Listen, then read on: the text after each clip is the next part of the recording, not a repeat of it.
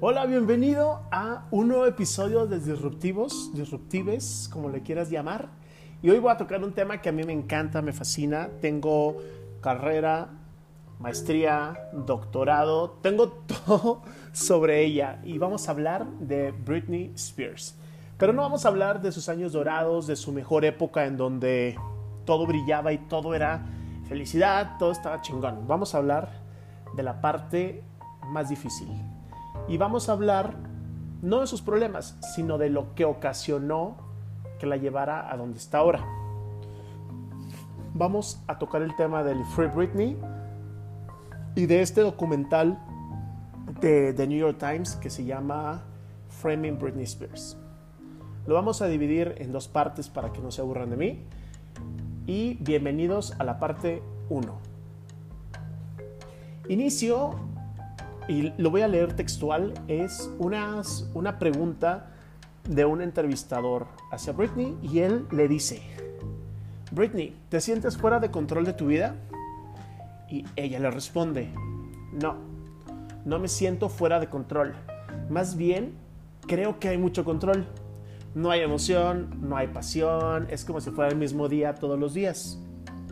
Si yo no estuviera bajo estas restricciones, me sentiría más liberada. Cuando vas a la cárcel, sabes que hay un tiempo y después de eso vas a salir. Pero esta situación, para mí, no termina nunca. Imagínate lo fuerte que es que alguien diga que se siente peor que si estuviera en una cárcel porque es cíclico, porque eso jamás va a acabar. Estas palabras dichas por ella, por Britney, fueron para el documental de MTV que se llama For the Record y son la prueba pues ya más real. No podemos tener más evidencia de que ella estaba viviendo en ese momento de ese documental y supongo también ahora una vida bastante miserable y forzada.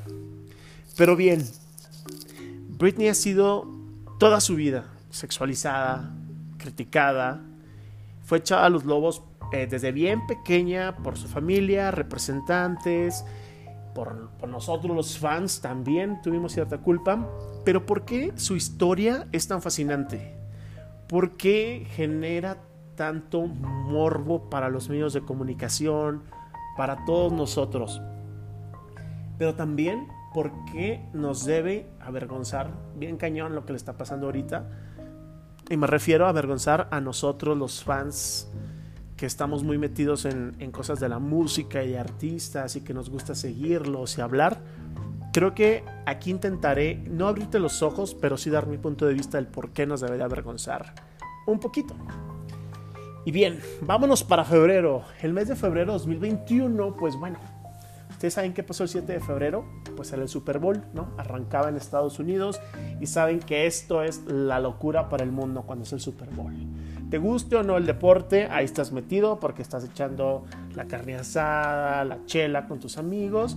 Y bien, a mí realmente me es muy sin embargo, pero me gusta por el medio tiempo. Creo que es para, para mí, pues en lo personal, es lo más entretenido. No me gusta el fútbol americano, pero va, eso es lo de menos. Pero ¿qué pasaba justo en ese momento? ¿No? Había otro fenómeno que estaba abarrotando Instagram, Twitter, Facebook y todo el tipo de plataforma o red social que esté en Internet. Y un hashtag que estaba ahí, estaba abrumando pues, los trending topics. De hecho, este, lo que hizo fue que hasta hizo un poquito a un lado al Super Bowl. Así es, este, este trending topic y era un hashtag en mayúsculas, decía así, We are sorry Britney. Para mis amigas no bilingües, pues es lo sentimos mucho Britney, ¿no? Y bien, si no lo han visto, les recomiendo que vean después de escucharme Framing Britney, si ya lo vieron, quizás van a concordar conmigo en algunas cosas. La pobre Britney fue bien denigrada desde muy temprana edad por los medios de comunicación, por los fans y pues por el mundo en general, ¿no? Pero qué tan diferente es hoy en día lo que sucede con los artistas. ¿Ha cambiado algo o no? Los fans ocasionales, porque hay fans ocasionales y hay fans, fans de verdad. Yo me considero fans de verdad, pero un ocasional es aquel que nada más anda viendo el chisme y se acabó. Bien, este tipo de fans pues se acomodaron para ver ese documental de Framing Britney aquel 7 de febrero y están esperando, yo supongo que están esperando ver un poquito de nostalgia de esa Britney de los 99-2000 que fue magia para todos nosotros. Quizás estaban buscando un poco de drama de sus relaciones con el Kevin Federline o Justin Timberlake y quizás estaban también, porque obviamente buscando la oportunidad de recordar morbosamente aquel agitado periodo de la vida de Britney del 2007. Todo el mundo lo recuerda, ¿no? Que estamos en 2021, 14 años después, y sigue vendiendo, sigue apareciendo en los tabloides. Y pues si vende, se publica. Y pues no importa ahí en este caso los medios de comunicación, las revistas, si daña o no. Pero la gran sorpresa se da que vas viendo el documental y todos aquellos que están hambrientos de un drama, que a todos nos gusta el drama, a mí me encanta el drama, pero bueno, nos vimos obligados a reconocer nuestro propio papel en el maltrato que se le está dando y se le dio a Britney por los medios de comunicación, por su familia, el sistema judicial y en general la cultura pop. Todos en conjunto, todos tenemos la misma culpabilidad. ¿Qué pensarías tú? Imagínate que, ya no voy a decir que tienes una hija, tienes una hermana, tienes una sobrina, o simplemente eres empático y ves a una chica de 17 años. A los 17 años no tienes una madurez. Sigue siendo, pues, pues para mí, y ahorita los veo como niños a los 17. Ahora imagina que un entrevistador de aproximadamente 70 años le pregunta a esta chica de 17 si puede ser su novio. O justo cuando cumple 18, este mismo entrevistador le pregunta sobre su virginidad. La neta, qué asco. Que te pregunten eso y más. Quien sea, no importa si es un viejo de 70 años o es tu mejor amigo de, de, de 18. Una pregunta que no se debe hacer. Pero hace 20 años esos cuestionamientos pues eran, entre comillas, pues los aceptables. Ahora imagínense que a los 11 años la misma Britney, cuando acababa de terminar el Mickey Mouse Club, este, hay un señor de, Star Search que le hizo ciertas insinuaciones sexuales que eran cómicas a una niña de 11 años. Imagínate. Este hombre le preguntó a una Britney de 11 años si podía ser su novio. Ahora, si tú eres mujer y me estás escuchando y has pasado por una situación de acoso, ¿cómo te libras de esta atención no deseada? Bien, Britney hizo una mueca, lo pueden buscar en internet y le responde, bueno, eso depende. Se ve su ceño fruncido, se le ve incómoda y el público se ríe. O sea, todavía el público en complicidad se ríe de la asquerosidad que le pregunta este viejo. Entonces, ella desde sus 11 años ha recibido estos ataques, estos cuestionamientos sexuales. Y durante su relación con Justin Timberlake, de entre el 98 y 2002, todo mundo hablaba si se habían acostado y si ella había perdido su virginidad. En Framing Britney, se ve donde le preguntan en una rueda de prensa si era virgen o no. Y puedes ver su cara de que se sale fuera de lugar. Más tarde, eh, Justin, que todo el mundo lo amaba y yo también lo amaba porque decía que era el chico bueno, y después te das cuenta que, pues, no quiero decir que asco, pero que fue mala persona, utilizaría esta afirmación de sus relaciones sexuales y que se acostaron para el lanzamiento de su álbum en, solitario, porque recordemos que estaban en Sync, saca su disco como, como solista y su primer sencillo fue un asco, no pegó, entonces ¿a qué recurrió? Hablar de la vida sexual de Britney. De hecho, en una entrevista le preguntan si él fue el que le dio el primer beso y responde como, creo que sí, no sé. O sea, todavía poniendo en, tela de juicio esta parte de, Britney. Creo que hoy en día todo este tipo de preguntas no serían válidas, no sin que produjeran un escándalo este, mediático o con suerte, pues bueno, quizá la artista, en este caso Britney, se pudiera, si esto fuera, si la Britney de hace 20 años estuviera hoy, quizás se pudiera negar a responder. Pero Britney fue en muchos sentidos, y digo en muchísimos, y en este caso fue pionera porque irrumpió en un periodo en el que las boy bands, todas estas bandas de chicos dominaban todo el terreno musical. Hablamos de los NSYNC, de Backstreet Boys, de Five y de pues, cuánto había. Pues ya ven que se producían como, como máquina todos estos grupos musicales de, chicos y había realmente muy pocas estrellas femeninas jóvenes, aclaro que alcanzaban el nivel de éxito que ella alcanzó para finales de los 90, principios de 2000. Figuraban, claro que sí, Madonna, Mariah, pero hablamos de chiquitas de 17, 18 años como Britney, no ya consagradas y señoronas como, como la tía Mariah. Y este Britney lanzaba y ha lanzado toda su vida música puramente pop.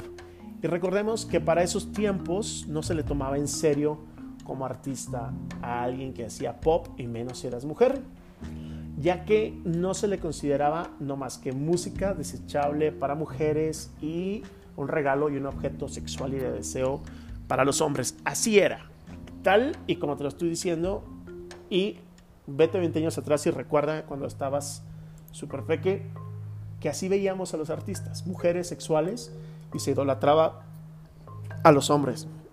Sin embargo, tal y como lo deja este documental de Britney, ella tenía hasta cierto punto mucho control sobre las decisiones artísticas en los primeros tiempos de su carrera. De hecho, ella siempre se opuso a la imagen de una chica americana así, la chica americana perfecta. ¿no? Fue idea suya el uniforme escolar icónico de su video de 1998, Baby One More Time, que todos amamos y creo que es de las mejores canciones que han salido de ella. Pero sí, los medios, representantes, casa disquera, si todos ellos te ven como el espécimen perfecto desde niño, no hay manera de que ganes en el futuro. Y eso le pasó a Britney. A ella, desde chiquita le vieron ese potencial, la encasillaron y la orillaron a lo que está pasando ahorita. La hipocresía del Madonna Whore, aunque se escuche fuerte, pues nunca fue tan evidente como en el tratamiento mediático que se le ha dado a Britney desde principios de la década de los, de los 2000. Pero sí, sí dije Madonna Whore o Madonna puta. Y no lo estoy inventando, no estoy siendo grosero. en la psicología, Simon Freud acuñó el término de Madonna puta para describir a los hombres que veían a las mujeres en dos polos. Uno, la mujer virginal igual a pura. El otro, una mujer sexual igual a degradada. Y así es como la cultura pop realmente veía a Britney Spears. La veía como la chica buena que no podían consentir que fuera un ser sexual por naturaleza, pero a la vez la sexualizaban constantemente. Y recordemos que Britney veámosla en Baby One More Time, emanaba sensualidad, emanaba sexo. Ella era, estaba en el punto de la pubertad, que es creo que la etapa de las más bellas que cualquier ser humano puede vivir. Terminamos la parte 1, te espero en la parte 2 para seguir hablando de Free Britney, Framing Britney y cómo todos tenemos culpa en lo que le sucede actualmente. Escúchame.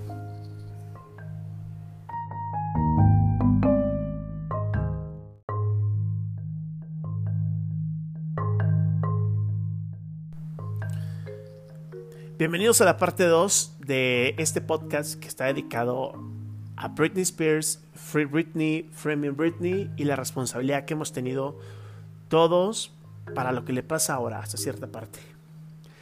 Como les platicaba en la parte 1, Britney tuvo en, un, en una parte de su carrera, que fue 98, 99, 2000, 2002, cierto control de lo que hacía, como por ejemplo Baby One More Time y su uniforme. En sí, hay algo muy cañón que todo el mundo dice y es pues, a cierto punto real, que dicen, Britney no canta, Britney tiene una voz súper robótica. Y sí, sí, no, es un hecho que no podemos negar que su voz se escucha por computadora. Pero ¿a qué se debe este hecho?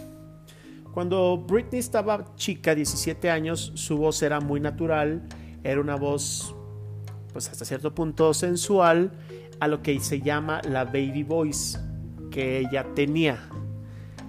La disquera, conforme ella va creciendo, no quiere que el timbre de voz que ella tiene vaya cambiando de, de su adolescencia a más adulta.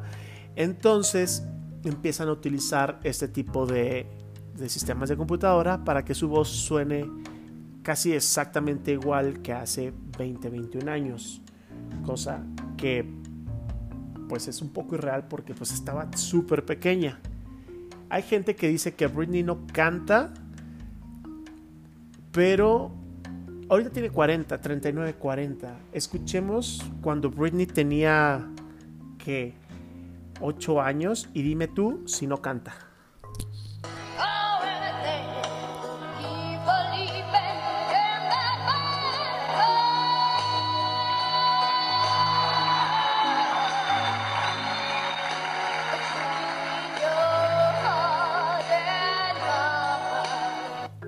Bueno, esta canción a mí me encanta, se llama Love Can Build a Bridge. De hecho, yo la canté con el coro.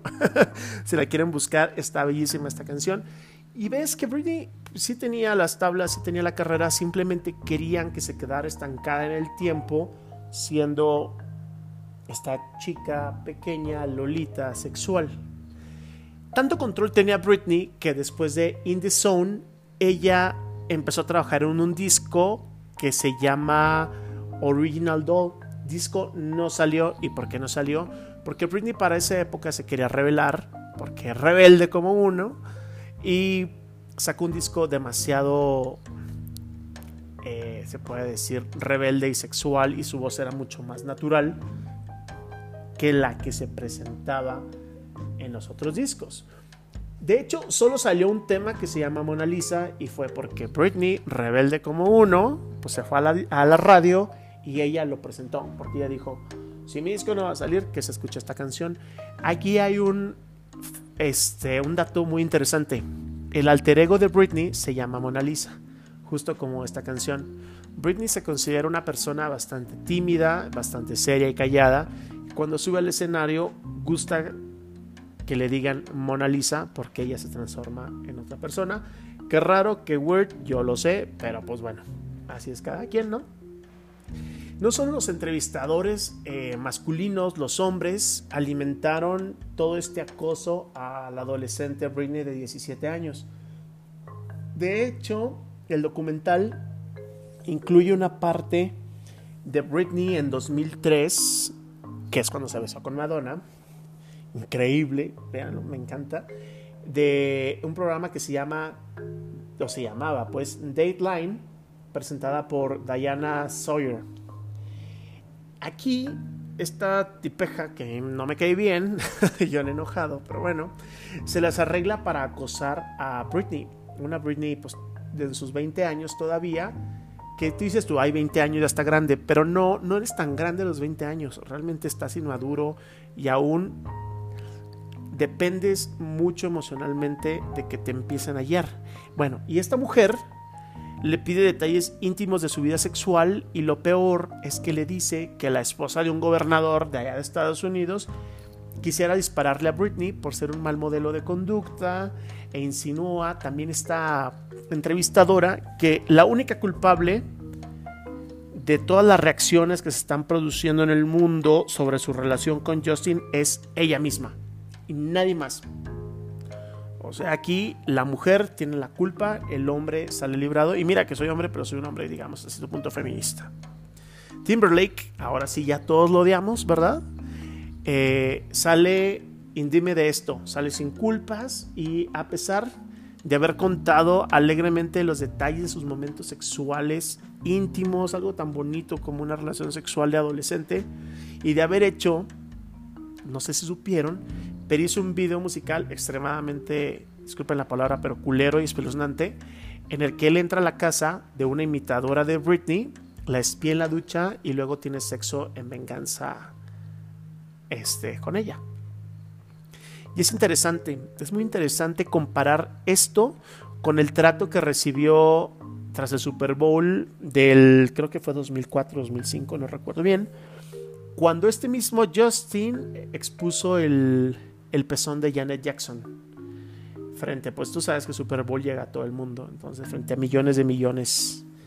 Y ella, pues ella fue la que fue avergonzada durante años, disqueras la bloquearon, medios la bloquearon, todo mundo se fue sobre, sobre ella, pero Justin no sufrió consecuencia alguna. También este documental de Framing Britney deja muy en claro el desgaste emocional que todo esto dejó para la propia Britney. Incluso antes de llegar a, los sucesos verdaderamente cabrones y perturbadores del 2007, en las entrevistas de Britney en donde se le considera todavía pues adolescente porque está súper pequeña, se le ven esos ojos brillantes, bonitos, se mostraba confiada, súper segura, segura de su figura ella misma, ya sabes, y se veía muy como que en su mente. Pero si ves después de 2003, ya que pasa todo esto del MTV, Madonna, Justin y todo, ya ves una Britney súper cautelosa, se le ve cansada, con un maquillaje muy cargado, muy feo, aplicado a toda prisa y su agradable fachada de adolescente que veíamos se disuelve a medida que pasan todo este tipo de cuestionamientos, preguntas inadecuadas y como que se va acumulando. De hecho, hay una mirada que ahora conocemos y que es realmente triste. Si se fijan y busquen el video de Holding Against Me, pueden ver sus ojos que están como para abajo. Van a decir, este está, esta vieja está loca. Pero su mirada se empieza a ver triste, triste, triste. No es la misma mirada. Si alguna vez también, que yo sé que sí, has echado un vistazo a la cuenta de Instagram de Britney, reconoces esos ojos como que se ven quebradizos, se ve atrapada en sus ojos y como que, bueno, mientras ella gira y baila en esos videos de super chafa revolución, compra otro teléfono ya. A veces siento que con su mirada nos da esa sensación de que nos ruega, de que creemos que ella, que ella está bien.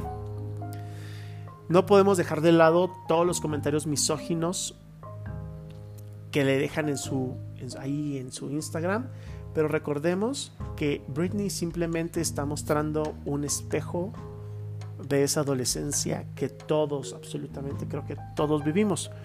No es inusual que las adolescentes se suban las faldas, se desabrochen la camisa así del colegio, todo lo que se puede, que se vean súper sexuales, súper guapas. No es tampoco un crimen que las chicas se besen entre chicas, que exploren su cuerpo a medida que van madurando. Britney, pues Britney nos, nos enseñó a muchos de nosotros y nos devolvió literalmente esto como vuelvo a este video que para mí es icónico, Baby One More Time, y en su balada I'm Not a Girl, Not Yet a Woman. Y a veces simplemente siendo pues ella misma.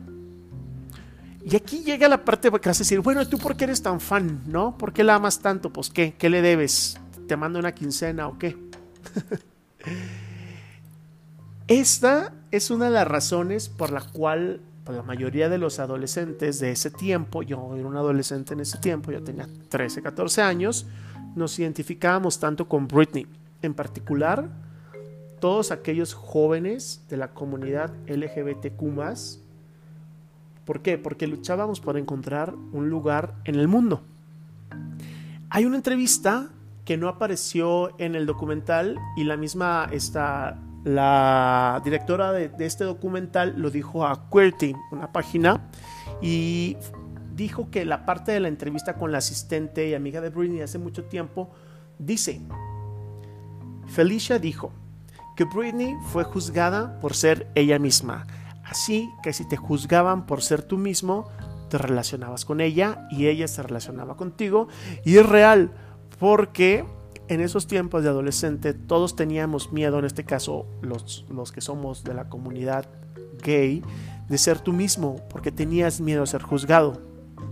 Entonces te reprimías, pero veías a alguien que era libre, en ese caso en esos tiempos Britney era libre, y la juzgaban, entonces tú veías una relación con ella y por eso la empezabas a amar tanto. Y en ese caso yo fui por lo que la empecé a amar tanto.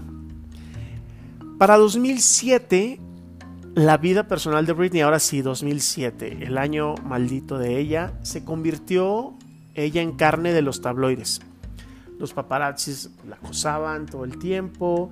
El apetito del público por las consecuencias de sus problemas de salud mental alcanzó su punto más álgido, más grande, más horrible. Y la infame operación Afeitado 2007 o la Britney Pelona como se le conoce, pues bueno, creo que eso enmarca la amarga batalla por la custodia que enfrentaba en ese momento Britney con el Kevin, el Kevin le digo yo, el Kevin Federline, y ella estaba atrapada en un círculo vicioso horrible, porque no podía escapar del paparazzi para evitarlos, pero evitarlos significaba ser prisionera en su propia casa, así es que ella prefería ser libre y pues por eso se exponía se exponía tanto al salir y por eso la acosaban tanto y por eso pasaba lo de la sombrilla y no vale la pena hablar de todos los 2007 porque creo que todo el mundo lo conocemos y no tiene pues más caso. Cuanto más se le veía, pues más el público quería saber de ella, yo incluido, más queríamos saber, cuanto más caótica se volvía su vida, más la acosaban los paparazzis. Sus problemas personales, íntimos se divulgaron y el problema de salud mental, pues bueno, ahora sí se volvió un verdadero problema y se volvió en el centro de atención de los presentadores de programas, de entrevistas, de concursos. De hecho, no sé si recuerdan que hubo en una radio un era un concurso en el cual si adivinabas en qué, qué fecha, o sea, la fecha exacta que Britney se suicidaba, te ganabas no sé cuánto dinero. Imagínate escuchar que la gente está apostando por cuándo te vas a suicidar. Nosotros, sus fans y más, creo yo, los de la comunidad LGBT, son o somos hasta cierto punto en gran parte eh, responsables de este movimiento de Free Britney, que posiblemente creo yo que impulsó la creación del, frame, del Framing Britney. Desde el 2007, Britney está bajo la tutela de su papá, Creo que es un tema que ya todos sabemos y lo que significa que él controla todos sus finanzas, su trabajo y la mayoría de los aspectos de su vida. De hecho, ya no puede salir si no tiene permiso de él. La tutela sabemos que es una herramienta legal que se utiliza normalmente para acceder al control de los asuntos de una persona pues que sufre cierto tipo de trastorno mental como la demencia o cuando se acercan al final de su vida como lo pudimos ver, o si no la han visto, véanla en la película de I Care a Lot, donde sale nuestra mexicana chingona, Elsa González. Y hay algo, hay algo muy importante y muy impactante y muy triste. Y esto es, la gente no sale de tutela. La persona se muere. Ahí es cuando termina la tutela. El papá de, de Britney, Jamie Spears, pues no sale para nada bien parado en este documental y se le describe como una persona financieramente ansiosa eh, y es parece estarlo como cualquier persona que haya salido pues de la nada. Ella ha tenido brevemente mucho dinero, sabemos que Britney viene de una familia que en sus inicios era bastante pobre y pues ella es la que sostenía la familia desde sus 11 años. Así es, una vez que termina el, el club de Disney a los 11, 11, 12 años de Britney, ella ya los mantenía, ¿no? Y una vez que tienes dinero, pues obviamente no quieres perderlo y el dinero de este señor proviene de su hija y el de ella, pues de Sir Britney. Entonces su relación pues no se considera para nada, para nada estrecha. A principios de este año 2021, Britney solicitó a los tribunales que le permitieran retirar a su padre de la tutela, pues porque ya no la aguanta la señora, obviamente, ni yo. Y lo que ella quería era pedir permiso para que un banco gestionara sus finanzas en su lugar. Creo que Britney asciende a 200 millones de dólares aproximadamente. Entonces ella quería que un banco fuera quien, quien gestionara todo esto. El movimiento de Free Britney, pues es un colectivo de fans básicamente que hace frente a los juzgados, eh, hace un frente frente a los juzgados, se para y está ahí y está reclamando y trabaja en internet para concientizar sobre el, sobre el tema y sobre la trampa que realmente se cree que es en que se encuentra actualmente Britney. Cada vez que uno se burla del hashtag o algo, realmente ponte a considerar que lo que, lo que se quiere es generar ruido mediático para que se voltee a ver el caso de todo el mundo, porque cuando pasa esto es cuando realmente se toman, se toman acciones. Es imposible saber la situación real de Britney porque ella no ha dado entrevistas desde hace años. Y la mayoría de las personas de su, de su actual círculo, traigo unos gallos horribles, perdón, se niegan a hablar. El único pues, vistazo que tenemos de su vida, tal y como es, es a través de su cuenta de Instagram, en la que ya sabemos que sale ahí con sus movimientos de baile, pues por demás torpes, fuera de lugar, con sus florecitas, citas inspiradoras, muchas este, fotos variadas que sale en su baño y bailando ahí con, con unos vestidos raros en los pasillos de su casa. Y bien, creo que muchos hemos interpretado sus publicaciones afirmando que hay gritos de auxilio codificados entre los emojis que pone y las cosas que, escribe. Pero bueno, simplemente son creencias, no tenemos nada, nada real. Pero hay algo muy importante detrás de esos videos y las fotos que ella pone. Y es que Britney parece frágil, pero hasta cierto punto feliz. ¿Y por qué te digo esto?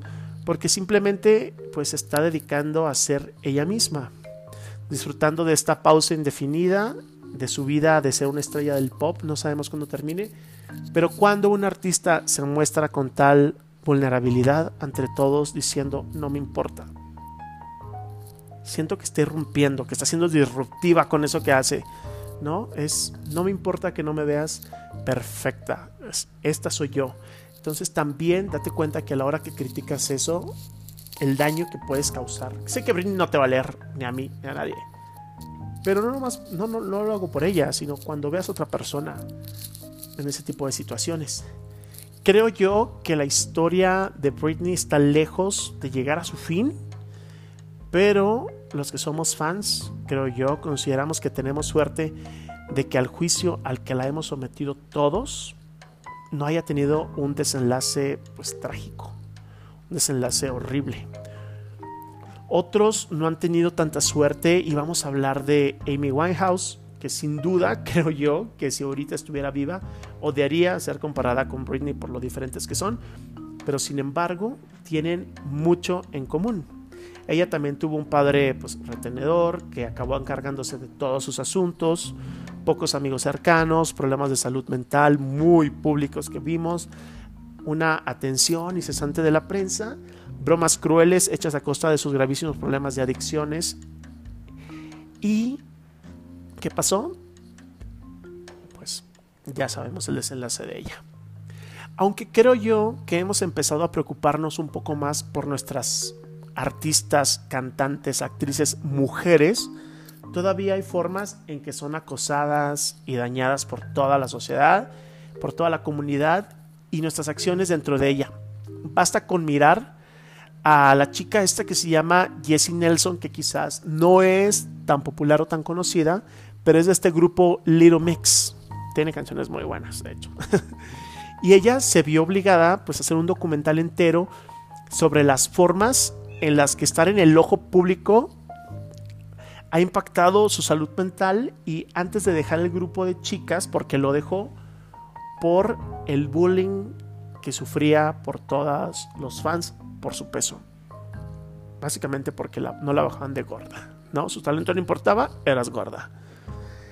A medida que los medios de comunicación, pues los tradicionales, pierden la influencia, como la tele o el radio, creo que ganamos más poder individual y colectivo a través de las redes eh, sociales todos nosotros, la, gente normal, la gente común, y nos corresponde a todos aprender de los numerosos y terribles errores cometidos, como ejemplo Britney Spears, Amy Winehouse, para cuestionar cómo tratamos a las mujeres en el ojo público y también para considerar nuestro propio papel en estas historias, que a menudo pues terminan en tragedia. Gracias a Dios a Britney no le ha pasado nada, espero siga viva.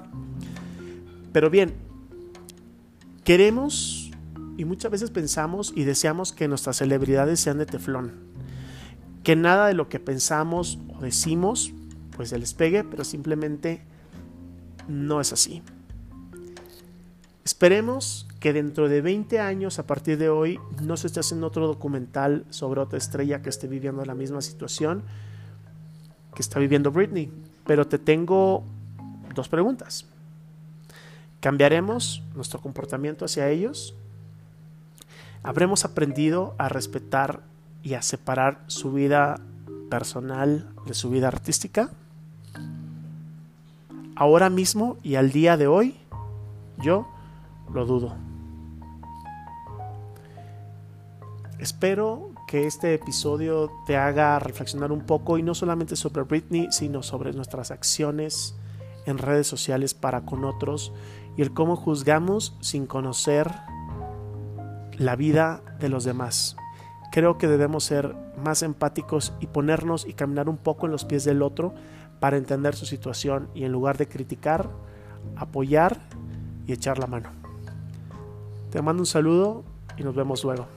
Adiós.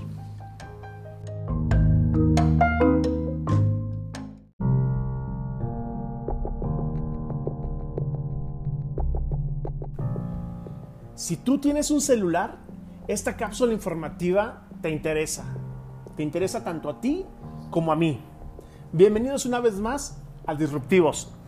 Amigos, no sé si se enteraron, pero el día de ayer el Senado de la República, ayer martes 13 de abril, aprobó una ley en la cual, pues bueno, ellos le dan la autorización o le piden a las compañías telefónicas de celulares que te pidan tus datos biométricos. Pero bien, ¿qué entendemos por los datos biométricos? Pues son todas estas propiedades físicas que todos tenemos, fisiológicas, de comportamiento o rasgos que nos hacen únicos, como puede ser, pues, tu huella digital, que son las minucias que tenemos en los deditos, el rostro, la retina, los ojazos, el iris, pues, la estructura hasta de las venas. Es algo bien raro, pero existe. Se supone, y dicen estas chicas, ¿verdad? que esta ley está hecha con el objetivo, pues, de combatir la, delincuencia que se genera por medio o que se hace a través del uso de los teléfonos celulares. En eso estamos de acuerdo a cuántos no nos han llamado para extorsionarnos, para inventarnos que han secuestrado a un familiar, en fin. Esta ley pues lo que hizo es reformar la ley de telecomunicaciones y radiodifusión para crear esto que se llama pues el Padrón Nacional de Usuarios de la Telefonía Móvil. Esta base o este fincado de datos lo que va a hacer es permite identificar vas a ver, pues ellos van a saber quién es el titular de la línea de ese teléfono, estés en pospago o en prepago. Así es que si usas ficha chica, no te salvas tampoco. Todos vamos a tener que tener, ser parte de ese registro y de ese, de ese padrón. No importa que ya tengamos nuestro aparato, nuestro celular, nuestro equipo desde hace tiempo, vamos a tener que acudir hacer este enrolamiento biométrico. Y bueno, este dictamen es hasta cierto punto, yo lo veo inconstitucional y claro que atenta pues con los derechos humanos tuyos y míos, ya que pues nos van a estar hasta cierto punto vigilando, van a saber quién eres, dónde vives, van a saber pues todo de ti. Este hostigamiento pues va a tener también un cierto carácter autoritario para un país democrático como nosotros, o democrático entre comillas, no sé cómo lo quieran ustedes ver ahorita cómo estamos viviendo, pero nomás te dejo el dato que otros países tienen esta misma ley. Esta misma ley. Lo tiene China, lo tiene Tajikistán, lo tiene Arabia Saudita, lo tiene Afganistán y lo tiene Venezuela. Yo nomás te dejo el dato para que veas para dónde se está dirigiendo la cosa, ¿no? El poder legislativo, obviamente, pues ellos quieren tener la razón y dicen que existe un mercado negro de equipos de celulares. Y sí creo que existe un mercado negro porque a cuántos no nos han asaltado en Ciudad de México. Yo he sido víctima de, me han robado mi teléfono y no sé dónde quedó y no sé qué habrán hecho con él y no sé quién lo tendrá. En eso estamos de acuerdo.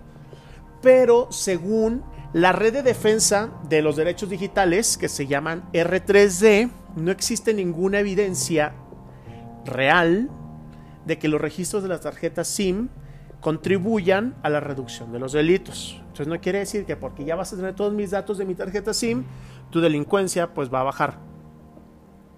Eso dicen ellos también. Pero bien, poner este, datos tan sensibles es bastante, bastante peligroso y no es una idea, digamos, nueva o revolucionaria o que se le ocurrió a este gobierno. Aquí no estamos hablando de gobiernos, estamos hablando de, de, de estas leyes que han estado todo el tiempo atentando contra nuestros derechos. Recordemos que en 2008 ya se generó este registro nacional de usuarios de telecomunicaciones que se llamaba Renault y fue desechado en el 2011 pues porque básicamente nadie fue nulo el registro de ciudadanos, nadie quiso, no le interesó y se terminó desechando.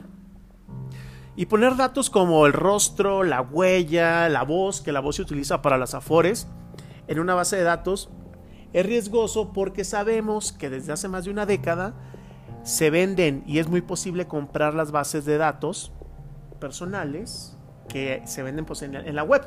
¿A cuántos no nos están hostigando casi todos los días los de este banco HSB algo? para que les compre sus servicios. Te agarres una tarjeta o algo. ¿Dónde dices tú?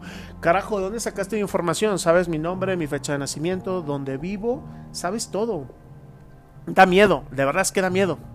De acuerdo con datos de la consultora en telecomunicaciones de Competitive Intelligence Unit, a finales del 2010, en México había un aproximado de 126 millones de líneas registradas. Estamos hablando 2010. Yo creo que para ahorita, 2021, ya debemos estar arriba de los 200 millones.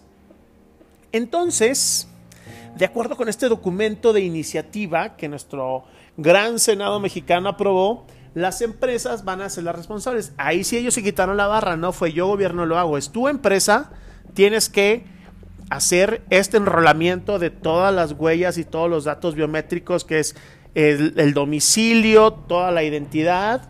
Y bien, aparte de que estas instituciones lo van a hacer, ellos se lo van a pasar al gobierno. O sea, hmm, está aquí. A mí se me hace medio, medio raro. Aparte, un dato muy interesante.